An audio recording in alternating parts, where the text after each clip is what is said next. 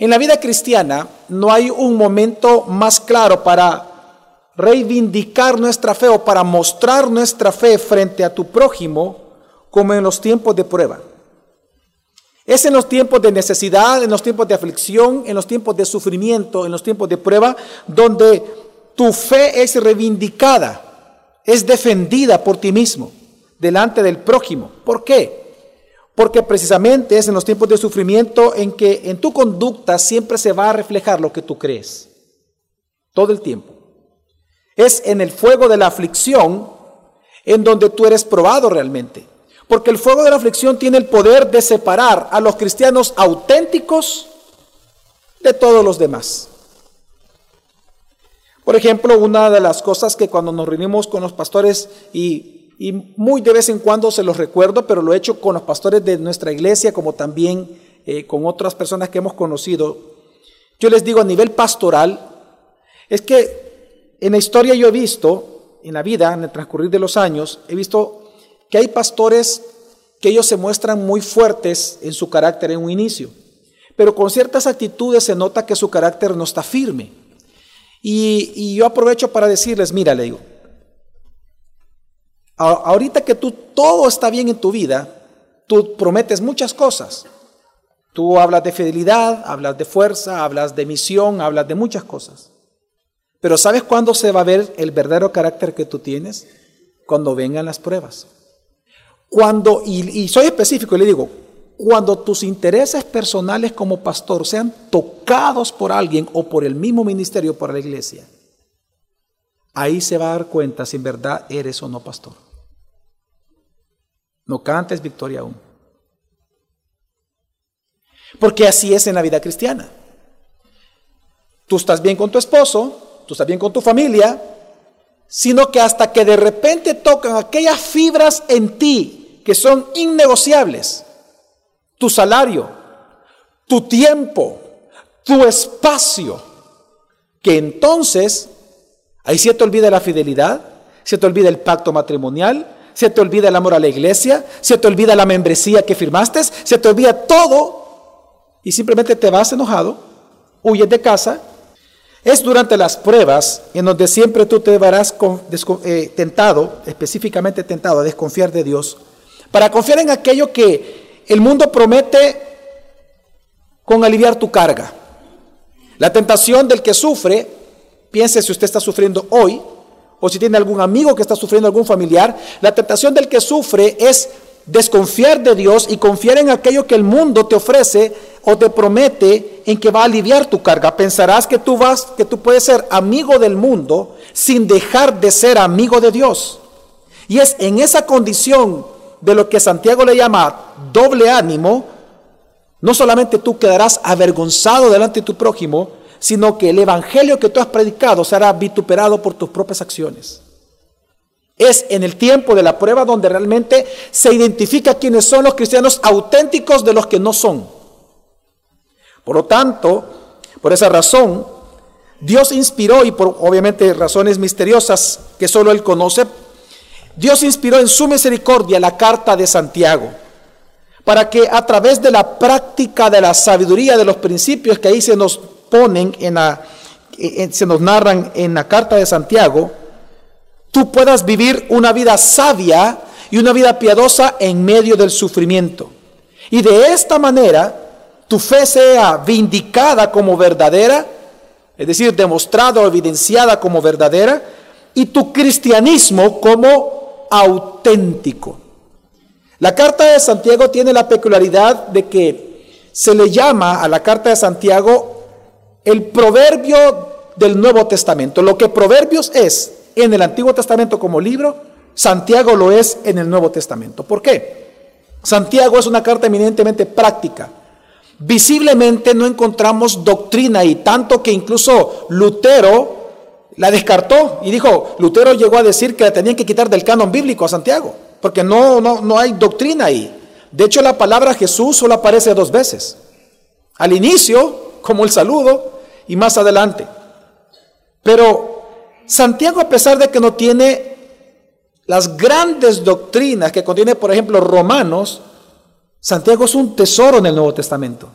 Porque Santiago de por sí es la primera carta que se escribió antes de cualquier otro escrito del Nuevo Testamento, fue la primera. Por eso su lenguaje es altamente con términos judíos de la época. Santiago precisamente es una carta en donde lo que se busca es que el que está sufriendo, porque ese es el contexto, el que está sufriendo sea sabio en sus decisiones. Y es que tiene sentido, porque muchas veces nosotros cuando sufrimos, no solamente sufrimos por el dolor que estamos recibiendo, sino que también aumentamos nuestro dolor por las malas decisiones que tomamos mientras sufrimos. Esto es así como cuando alguien discute con su esposa o con su esposo, que comienzan hablando de un tema, pero de repente se ofenden tanto que terminan enojados por cómo se ofendieron. Ni siquiera fue por el tema original. Así pasa muchas veces en el sufrimiento.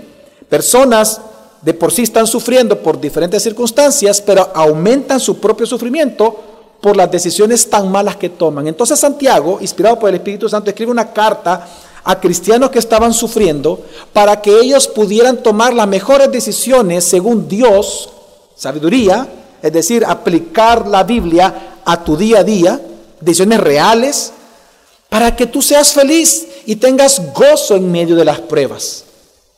Y ese es el objetivo de Santiago. Por lo tanto, en Santiago lo que él busca es que tu fe sea reivindicada frente a los demás, en otras palabras, si podemos resumir nosotros en una sola palabra, la idea de Santiago es auténticos. Lo que Santiago busca demostrar es quiénes son o cómo un cristiano auténtico va a mostrar que lo es en medio de la prueba. Bueno, y él presenta diferentes proverbios, diferentes principios, diferentes consejos llenos de sabiduría para llevarlos a la práctica y que demuestra así que tú eres un cristiano auténtico. Porque el tema central es la autenticidad de nuestra fe, evidente por la vida sabia y piadosa en medio del sufrimiento. De hecho, el título del sermón de esta mañana, auténticos en medio de nuestras pruebas. Mi objetivo en esta mañana es bien simple, es convencerte que lo más importante en las pruebas de fe es tomar decisiones sabias, según Dios, según su palabra, porque sólo así seremos felices y seremos aprobados como auténticos cristianos. Y esto lo quiero hacer a través de cuatro puntos que tiene el sermón de esta mañana, puntos cortos. El primero de ellos, quiero hablarles del propósito de la carta de Santiago. Número dos, vamos a ver el propósito de las pruebas. Número tres, vamos a ver el propósito de la sabiduría de Dios en las pruebas. Y número cuatro, vamos a hablar de la recompensa para aquel que practicando sabiduría lo ha hecho en medio de las pruebas. ¿Cuáles son las recompensas de la sabiduría en medio de las pruebas? Así que vámonos al primer punto, el propósito de la carta. Acompáñeme a Santiago capítulo 1. Vamos a leer únicamente el versículo 1 para iniciar. Esta mañana vamos a leer del 1 al 12, pero vamos a comenzar con el versículo 1. Santiago 1, 1 dice así, Santiago, siervo de Dios y del Señor Jesucristo a las doce tribus que están en la dispersión, saludos. En este saludo vemos tres cosas bien claras y muy importantes. Lo primero que vemos es el autor de la carta. ¿Quién es el autor de la carta? Se presenta a sí mismo como Santiago, siervo de Dios y del Señor Jesucristo. Este Santiago, en, el Nuevo Testamento aparecen cuatro Santiagos, pero este Santiago claramente, muy fácil de distinguirlo, incluso hasta por descarte, Santiago acá es el medio hermano de Jesucristo. Nosotros tenemos que recordar, hermanos, y aunque no es el tema de esta mañana, tenemos que recordar que María, la mamá de Jesús, tuvo más hijos. De hecho, en Lucas 2 se menciona de que Jesús fue el primogénito, dice, de María. Ojo, primogénito. Es decir, que tuvo otros hijos María. Y no solamente eso, sabemos en, por Marcos 6, Mateo 13, de que se nos dice que Santiago, que también aparece algunas veces como la palabra Jacobo, es lo mismo, James, Jacobo, Santiago es el mismo nombre en diferentes idiomas. En, en la Biblia se nos narra que él es el medio hermano de Jesús, es decir, hijo de José y de María. Esto es interesante porque en el Nuevo Testamento, hermanos, hay dos cartas que son de dos medios hermanos de Jesús. Dos cartas del Nuevo Testamento son medios hermanos de Jesús, Judas y Santiago, son hermanos de Jesucristo. Hijos de José y de María. Ahora, es interesante eh, que sea Santiago de, entrada. ¿Por qué? Porque recordemos que según Juan capítulo 7, Marcos capítulo 3, se nos dice de que ellos durante un buen tiempo en el ministerio de Jesús, sino que casi todo el ministerio de, el ministerio de Jesús, ellos nunca creyeron que era el Cristo. De hecho, María incluso tuvo un momento en el cual ella dudó fuertemente junto con sus hermanos, porque sabemos en, por, por detalles también del mismo Evangelio, que ellos llegaron a decir la palabra en griego, la palabra que la mamá dijo junto con sus hermanos, junto con Jacobo, Judas y otros, es que Jesús estaba loco para predicar el Evangelio. Estaba loco. Esa fue la palabra que ocuparon. Entonces, es interesante que diga que es Santiago. ¿Por qué? Porque la pregunta es, si Santiago por 33 años y medio nunca creyó que Jesucristo, su medio hermano, era el Cristo, Jesús era el Cristo, ¿qué pasó? Que ahora él escribe una hermosa carta, la primera de todas en el Nuevo Testamento. Bueno, resulta que, como dice 1 Corintios 15, 7, él se convirtió. Y se convirtió porque cuando Jesús resucitó, dice que no solamente se apareció, hermanos, a los apóstoles, que nosotros sabemos de eso. Él se apareció a los apóstoles, dice la Biblia. Pero no solamente a ellos, sino que él fue a su casa. Es decir, cuando digo su casa, no me refiero a su casa física, me refiero fue a su familia. Se presentó delante de sus hermanos. Lo dice 1 Corintios 15, 7. Por lo tanto, él se convirtió. Él se convirtió por gracia del Señor. Ahora, ¿en qué momento Santiago escribió esta carta? Santiago escribió esta carta siendo el pastor de la iglesia de Jerusalén. Y eso lo hace más especial aún, porque está escribiendo a alguien que no solamente es un creyente, obviamente que ama a Jesús como su Señor, como su Salvador, sino que él ahora era el gran pastor de la gran iglesia de Jerusalén. Después de Pentecostés, Santiago comenzó a ser el pastor de allí. Una hermosa iglesia, muy sufriente, mucho sufría esta iglesia. Pero Santiago fue reconocido incluso por los apóstoles. Cuando Pablo regresa de su segundo viaje misionero, a quien él se presenta para darle el reporte del viaje fue a Santiago, al medio hermano de Jesús. Pero también es interesante cómo él se presenta a sí mismo, porque se presenta de manera muy simple, muy llana pero que en aquel entonces eso dice mucho. Él se presenta como siervo de Dios y del Señor Jesucristo. Es decir, que él ya era una persona muy conocida, porque si él se presenta como un esclavo de Dios y de su Señor Jesús, el Cristo, significa de que él se está identificando no con lo que él hace, hermanos, sino con lo que es su Salvador. Y este es un gran ejemplo para nosotros, porque Santiago no se está identificando con que Él es pastor, sino que Él se identifica con su Salvador. Es como nosotros los cristianos hoy en día. Nosotros no obedecemos al mandamiento. Nosotros siempre obedecemos al dador del mandamiento. Cuando nosotros buscamos ser obedientes a la palabra, no buscamos ser obedientes a la palabra, específicamente, sino al dador de la palabra, la palabra encarnada, Jesucristo. Santiago se identifica con su Señor, no con lo que él hacía para su Señor, sino con él. Y eso es un gran ejemplo para nosotros hoy, identificarnos con nuestro Redentor.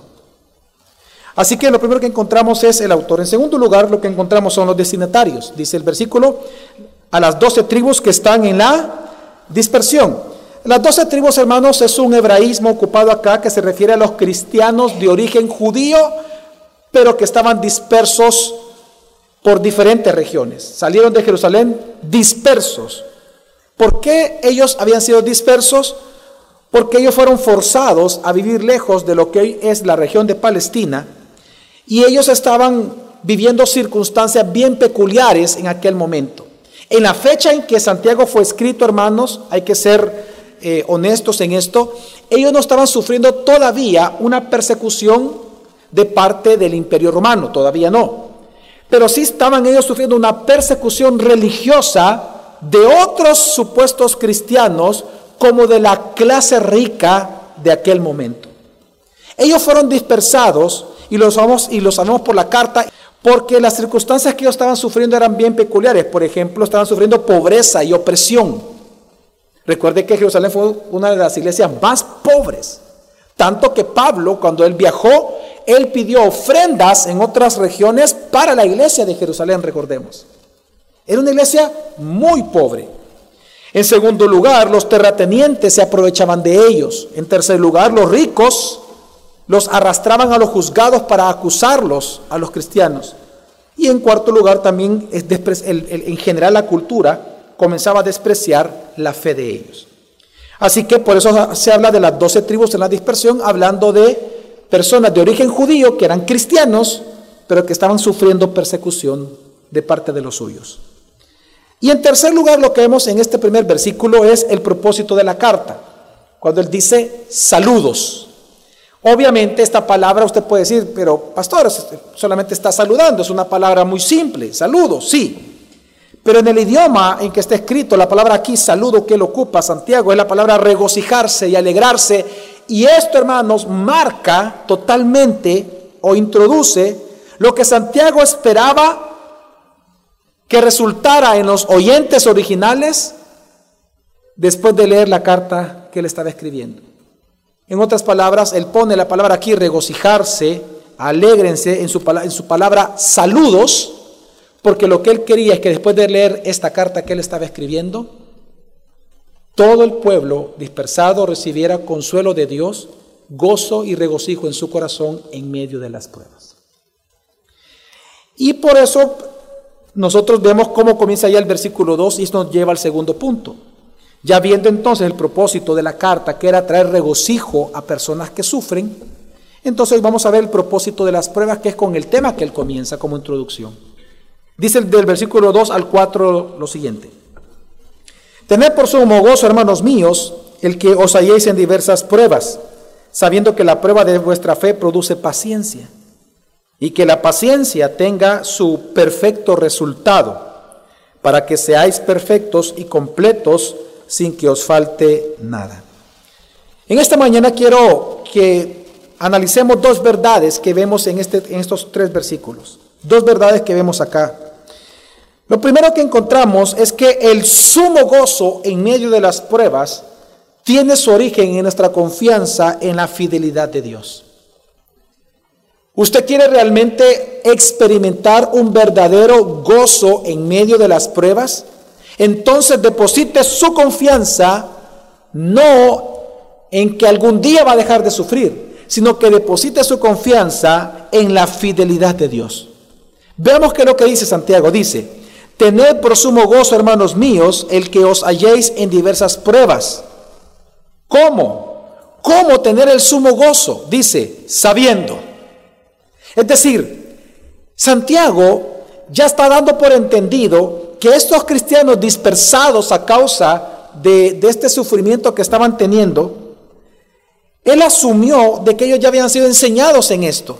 ¿Y en qué fueron enseñados? Que la prueba de vuestra fe produce paciencia. ¿Cuántos de, de los que están en esta mañana ya saben que las pruebas producen paciencia en el cristiano? ¿Cuántos ya lo saben? ¿Sí o no lo sabemos, hermanos? Sí. Entonces, Santiago comienza diciendo esto a los que sufren. ¿Quieres tener el sumo gozo en medio de las pruebas? Bueno, entonces, recuerda, considera lo que ya sabes. Si tú no eres, tú no eres un bebé espiritual para que no sepas eso. Tal vez lo sabemos del recién convertido. Pero un cristiano después de un año ya sabe que no solamente que sufre y va a sufrir, sino que el sufrimiento produce qué? Paciencia. Solo tenlo presente en tu sufrimiento. Eso va a traer gozo en tu corazón. Ahora, ¿por qué el considerar que las pruebas de fe producen paciencia trae gozo? Bueno, porque la palabra paciencia es la palabra resistencia. Es decir, la paciencia como resistencia es la virtud de mantenerse fiel a Dios a pesar del sufrimiento. Cuando usted va al gimnasio, ¿usted qué es lo que hace? Toma pesas y a través de la resistencia, ¿qué logra usted en su músculo? Fuerza. La fuerza del músculo aumenta a través de la resistencia. Eso es lo que está hablando Santiago con la fe. La fe de un cristiano se fortalece a través de la resistencia y la resistencia solo la producen las pruebas. Esa tensión en tu fe, cuando estás en prueba y, da a luz lo que Dios quiere hacer en tu vida, eso te fortalece como nunca antes. Por eso que la persona entre más probada es, mayor fe puede transmitir a los demás. Mayor ánimo trae a los demás. Él, el que sufre. Aquel que lo busca consolar, él sale consolado. Y es que el que más sufre, su fe se fortalece como un músculo. Y hay un gozo indescriptible en el que sufre, que el mismo que sufre no lo puede explicar. Lo único que dice, yo sé que aunque este cuerpo se va desgastando día con día, mi espíritu se renueva día tras día ante la faz de Cristo.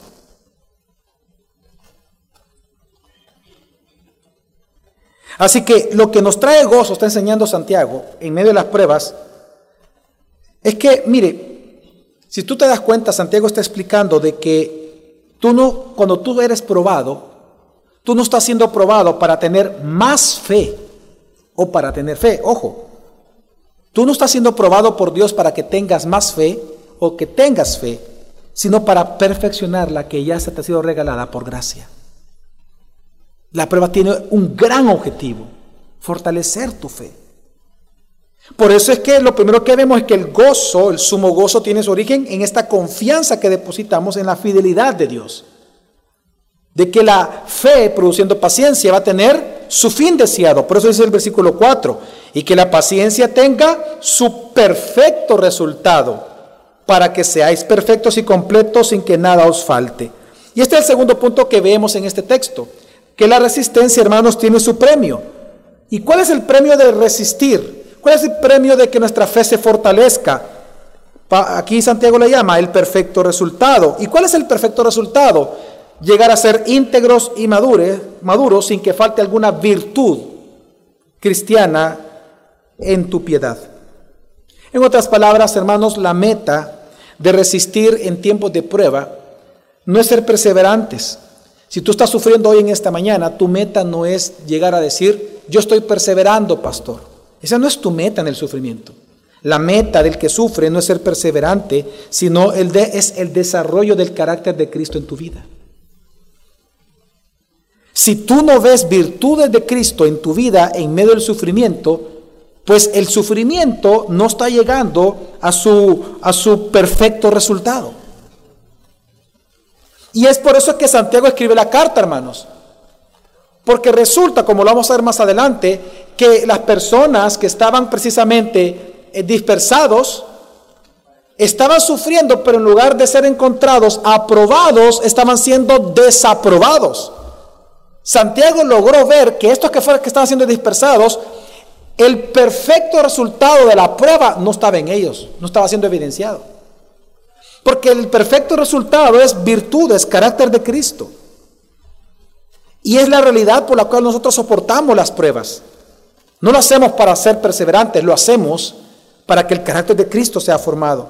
Y es por esta verdad que nosotros soportamos las pruebas con sumo gozo. El cristianismo auténtico se diferencia del falso en este punto, en que el cristianismo auténtico, el cristiano auténtico ve las pruebas y el sufrimiento como oportunidad para crecer en la gracia y en la fe en Jesucristo. Mientras que el cristiano no auténtico ve el sufrimiento como contrario a su felicidad humana, incluso lo ve como una injusticia de Dios para el ser humano. Cuando tú preguntas por qué hay sufrimiento en el mundo, tú estás calificando el sufrimiento como injusto. Por lo tanto, ¿a quién estás calificando de injusto? A Dios. Entonces, esa es apología, hermanos. Esa es practicar simplemente apología. El sufrimiento no es injusto. Como la salvación no es injusta. Porque aquellos que predicamos la predestinación bíblica, sabemos de que Dios eligió incondicionalmente para salvación, nos eligió a algunos. Pero eso no significa que Dios sea injusto. Injusto fuera que Dios salvara a todos. Porque todos merecemos el qué? la muerte eterna. Dios en su justicia deja que caminemos a la muerte eterna, pero en su misericordia rescata a algunos, no a todos. Entonces, ¿qué estoy tratando de decirte? En esto se diferencia el cristiano auténtico del falso, en que el cristiano auténtico entiende que las pruebas de su fe, las pruebas, el sufrimiento personal, estar en el hospital, estar enfermo en cama, es una oportunidad para crecer en fe para experimentar la gracia de Dios aún más, para ser fortalecida nuestra alma a través de la fe.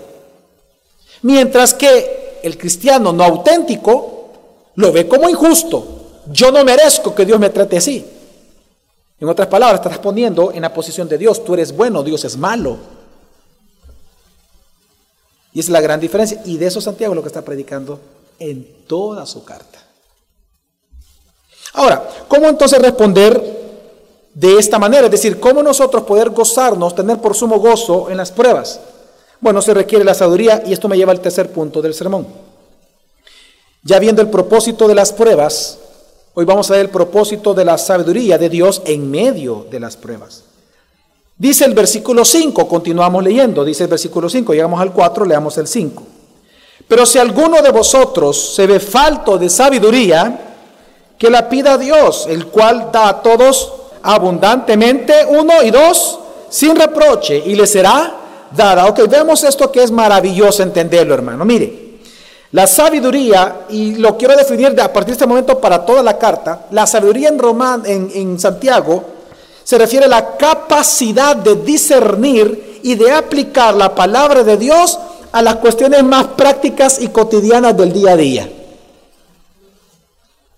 Sabiduría en Santiago, la sabiduría se trata de la capacidad que tú tienes, que tú vas desarrollando, porque se tiene que desarrollar, de discernir cómo aplicar lo que tú aprendiste el domingo, lo que tú aprendiste en tu discipulado, lo que, lo que aprendiste escuchando un sermón, en la vida diaria práctica de tu vida, en tu matrimonio, con tus hijos, haciendo huevitos, que de repente te dan una mala noticia, ves la llanta ponchada, que eh, querías, este, tienes prisa de ir a tu trabajo, en esos momentos, sabiduría simplemente es qué tengo que hacer. Y entonces tú aplicas lo que conoces de la escritura, doctrinas, etcétera, teología, Biblia, y lo aplicas en ese momento. Haz una decisión. Una decisión que, por considerar la Biblia, va a glorificar a Dios. No te va a traer problemas y te va a hacer feliz tomarla. Por eso es que las decisiones con sabiduría te hacen feliz. Ese es el punto, la tesis de Santiago acá. Entonces, sabiduría se refiere a esta capacidad de aplicar con discernimiento la palabra de Dios a las cuestiones más prácticas del día a día. Y es que, hermanos, mire, en tiempos de prueba lo más importante es saber qué hacer. En tiempos de prueba lo más importante es saber qué hacer. No hay nada más importante que eso. Por eso es que yo en consejería siempre esta frase, y, si nunca se la he dicho, alguna vez se la voy a decir. Nunca tomes decisiones trascendentales, perdón, nunca tomes decisiones así trascendentales en momentos de crisis. Jamás se te ocurra hacerlo. Jamás. Porque precisamente las personas por ira, por dolor o por frustración, al no considerar las decisiones que van a tomar, actuando abruptamente, precisamente toman malísimas decisiones. Unos se, han suicidado, otros se han divorciado, otros han asesinado, otros se van de sus casas, otros van a los golpes, otros ofenden, otros hacen bullying. Simplemente por falta de sabiduría, a tu problema le agregas 10 problemas más por las decisiones que tomaste. Cuando te hubieras podido quedar con un solo problema, el original, si hubieras pensado según la palabra y tomar la decisión correcta en ese momento. Sabiduría. Así que Santiago dice, el que está falto de sabiduría, entonces, ¿qué tiene que hacer? Pedírsela a Dios. Él está diciendo, confía en Dios. Tanto que pídele porque si tú le pides, dice, Él da a todos. ¿Cómo da la sabiduría, hermanos? ¿Sabe qué significa la palabra abundante? Significa sin egoísmo. Dice totalmente, de manera directa y simple. ¿Tú te imaginas lo que está diciendo Santiago? Que el Dios que te salvó te ama. Te ama tanto que tú esta mañana le puedes decir, Señor, dame sabiduría para esto que estoy viviendo. Y Él te la va a dar de manera simple, directa y sin ningún egoísmo, porque Dios no es egoísta. Y lo segundo que dice que lo hace sin qué, sin, pero está hablando de Dios, qué increíble, ¿no? Que Dios te va a dar sabiduría sin qué, sin reprocharte nada. ¿Sabe qué significa? Y aquí presta sus oídos y abre tu corazón a la gracia de Dios. Lo que está diciendo la palabra sin reproche es que Dios te ama tanto que no importa cuán destruidos tú vengas delante de su presencia. Él te da sabiduría sin criticarte y sin culparte por la falta de sabiduría que has mostrado hasta este momento. Qué hermoso. La palabra sin reproche significa sin crítica y sin culpa.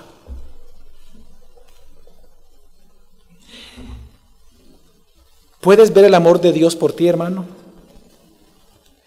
Imagínate cuánto Dios te ama. Que Él te pide en los tiempos de prueba, porque Él es el que determina los tiempos de prueba. Imagínate que Él determina el tiempo de prueba para tu vida, para tu fe. Y en segundo lugar, siendo probado, Él te pide resultados, te pide que hagas cosas. Pero en tercer lugar, mira lo que Él hace. Él te da las herramientas, incluyendo sabiduría, para que tú logres aquello que Dios te pide que hagas. Todo es gracia. Porque una vez más, las pruebas de la fe son necesarias para fortalecer tu músculo, para fortalecer tu fe. Qué hermoso es la gracia de Dios. Que Él no te exige jamás más allá de lo que tú puedas dar. Y para demostrártelo, te da simple sabiduría. Ahora, pero ¿cómo pedir? ¿Cómo pedir sabiduría? Versículos 6 al 8. Pero que pida con fe, sin dudar. Porque el que duda es semejante a la ola del mar impulsada por el viento y echada de una parte a otra. No pienses pues, no piense pues ese hombre que recibirá cosa alguna del Señor, siendo hombre de doble ánimo, inestable en todos sus caminos. Cuando aquí dice Santiago, no dude de que Dios no, eh, perdón, sin dudar, pero pida con fe, sin dudar. Lo que está diciendo eh, Santiago en estos versículos es que usted, todo el tiempo que usted sufre, supóngase que ahorita en este momento tiene alguna enfermedad, tiene algún pesar en su corazón, mire, usted va a dudar de Dios, se va a haber tentado dudar de Dios, en que si Él quiere o si Él puede ayudarlo a usted. Entonces Santiago cuando dice aquí, pero pida con fe sin dudar, lo que está diciendo es no dudes de que Dios no quiera o que no pueda darte sabiduría. En otras palabras, no dudes de la intención de Dios en su corazón. No dudes. No juzgues a Dios por lo que ves en los seres humanos o por lo que ves en ti mismo. Dios no es hombre. Está hablando del Dios triuno, ¿no? Entendemos que Él ha encarnado como hombre. Porque la palabra dudar significa disputar con uno mismo. Es decir, el llamado de Santiago es a que no disputes consigo mismo. ¿Confío en Dios o no confío? ¿En quién confío? ¿En Dios o en cualquier cosa? Dice, no, no hagas eso. Cuando pidas sabiduría, no vengas a donde el Señor diciéndole, Señor, si tú quieres, si es tu voluntad, si tú así lo quieres, si te caigo bien, si... No, no, como alguien que te ama, ve y dile, Señor, necesito tu sabiduría. Dámela. Dame sabiduría, Señor, en estos momentos. Hoy la necesito, no mañana, hoy.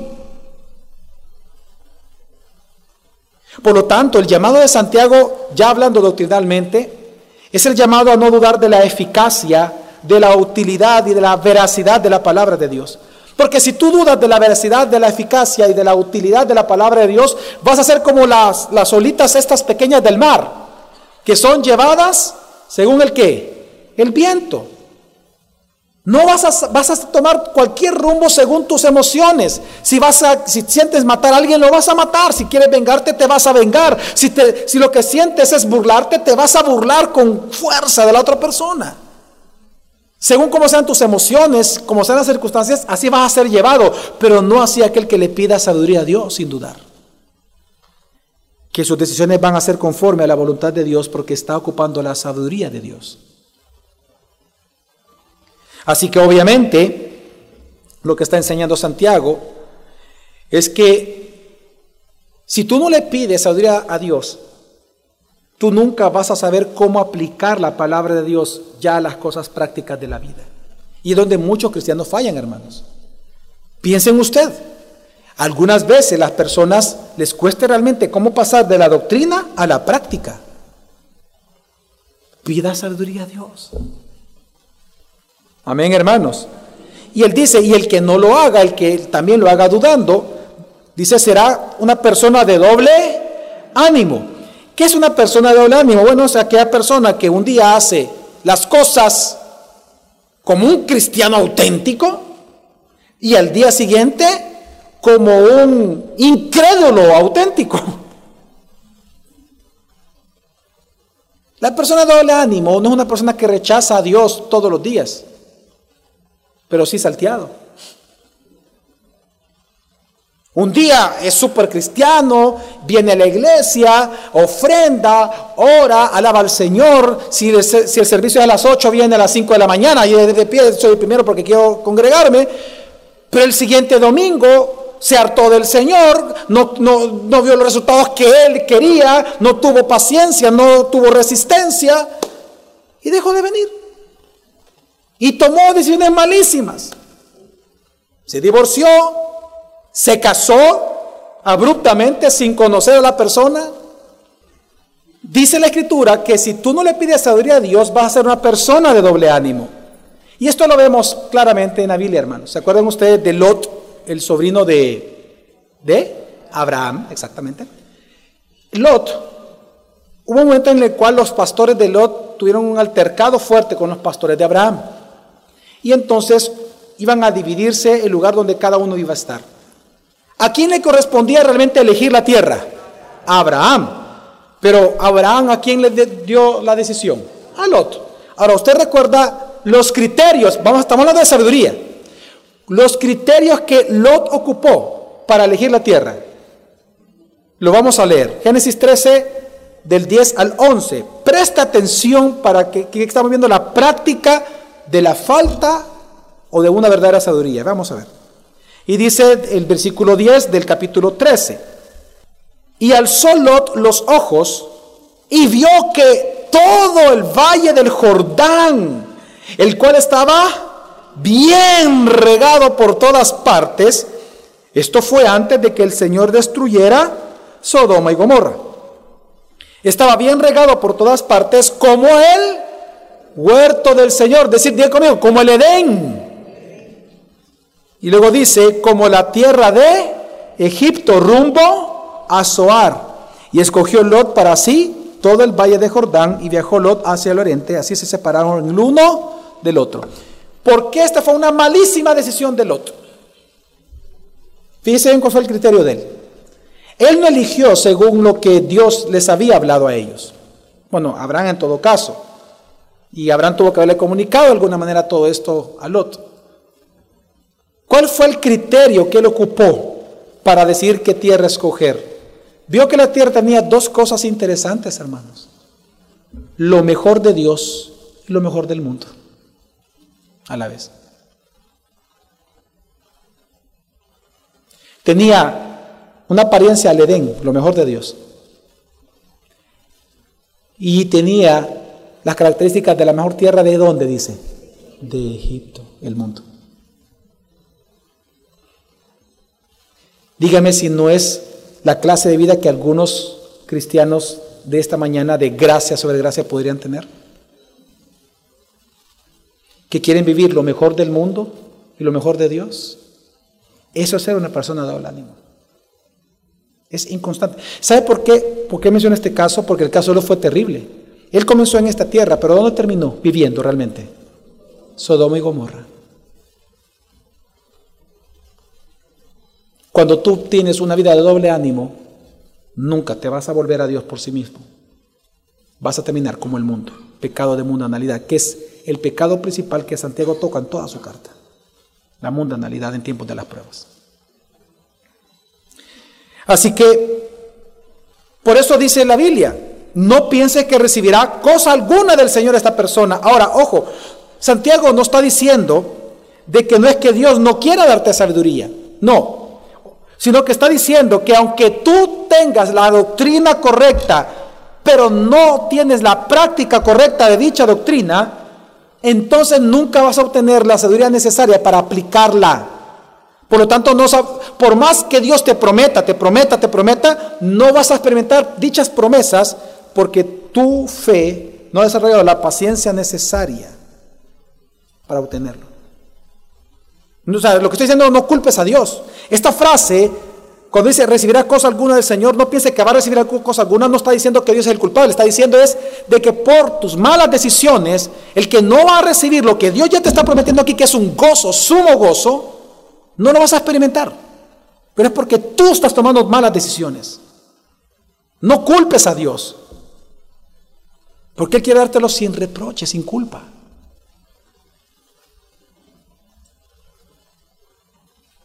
Así que, hermanos, cuando pida, no duda de la bondad de Dios, así como no dude de la eficacia y de la utilidad de la palabra.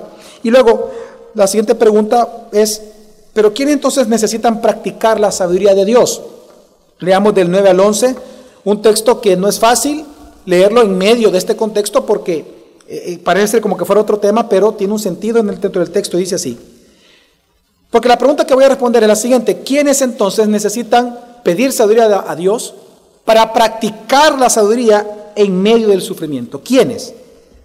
Versículo 9. Pero que el hermano de conducción humilde se gloríe en su alta posición, y el rico en su humillación, pues él pasará como la flor de la hierba. Porque el sol sale con calor abrasador y seca la hierba, y su flor cae y la hermosura de su apariencia perece. Así también se marchitará el rico en medio de sus empresas. En pocas palabras, Santiago lo que está diciendo es que los que tienen que pedirle sabiduría a Dios para practicar sabiduría y tener sumo gozo en medio de las pruebas son todas las personas. Todas. El pobre, si está sufriendo el pobre en su pobreza, entonces dice Santiago, gloríate en tu posición en Cristo. Es lo que está diciendo él ahí. Gózate de lo que Cristo ha hecho en tu vida. Y el rico, aquí tiene dos interpretaciones, y el rico, si no es creyente, bueno, de manera irónica, gloriate en tu humillación eterna que vas a recibir. Pero si el rico es creyente, entonces gloríate en confiar en Dios y no en las riquezas. Así que lo que él está diciendo es que todos participan de la sabiduría de Dios o deberían de participar de la sabiduría de Dios. Y por último, ya para concluir, entonces, ¿cuál es la recompensa para el que sea sabio en medio de las pruebas? versículo 12. Bienaventurado el hombre que persevera bajo la prueba, porque una vez que ha sido aprobado, recibirá la corona de la vida que el Señor ha prometido a los que le aman. La palabra bienaventurado sabemos que es feliz. Y aquí dice feliz entonces el hombre que resiste la prueba. Es decir, el que resiste es aquel que no duda ni de la bondad de Dios, ni duda de la utilidad y eficacia de la escritura. Por lo tanto, recibirá la corona de vida. En aquel momento, en el tiempo de, Santiago, habían diferentes tipos de coronas, pero había una corona que se le daba a la que era de laurel, que se le daba precisamente a los ganadores de las Olimpiadas. Lo que se cree que a ese tipo de corona se está refiriendo Santiago, ¿por qué? Porque esa corona se le daba, por ejemplo, en, competiciones de, mucho tiempo, de, de mucho esfuerzo. Entonces, lo que está diciendo Santiago de alguna manera en este texto es que la prueba en tu vida puede ser tan larga, hermano, que entonces vale la pena sufrirla, porque después de tu muerte recibirás la corona de vida. ¿Sabe qué está diciendo Santiago? Y aquí tal vez algunos se van a decepcionar. Santiago está diciendo algo bien importante, hermanos. No esperes de que Dios te quite el sufrimiento en esta vida. Algunos, van a sufrir. toda la vida hasta que muera. Y, eso, y si eso Dios quiso para ti, Dios sea alabado su nombre. Santiago lo está diciendo, la Biblia. Es más, te voy a dar otro texto que habla de eso. Apocalipsis 2.10. No temas lo que estás por sufrir. He aquí, el diablo echará a algunos de vosotros en la cárcel para que seáis que probados. Y luego dice, y tendréis tribulación por cuánto? Por 10 días. ¿Cuál es el mandamiento? Sé fiel. Uy, ¿hasta dónde? Y yo te daré. Juan, Jesús le está diciendo a Juan algo. Algunos no van a llegar a esos 12 días, a esos 10 días.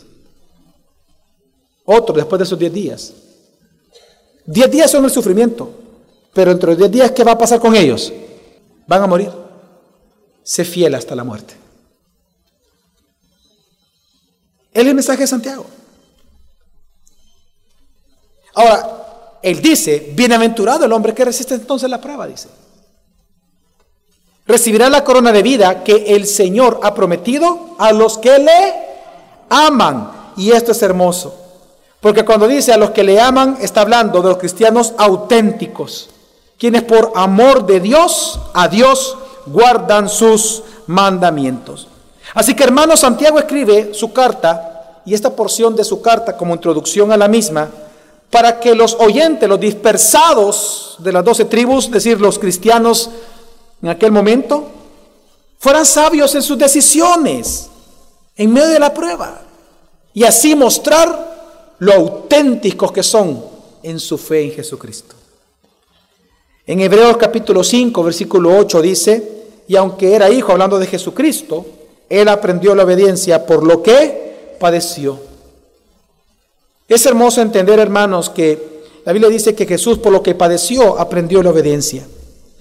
Esa frase que para algunos es enigmática, lo que significa aprendió la obediencia, significa que él llegó a apreciar la voluntad de Dios a través de lo que sufrió. Como hombre, él logró apreciar la voluntad de su Padre en su humanidad como hombre.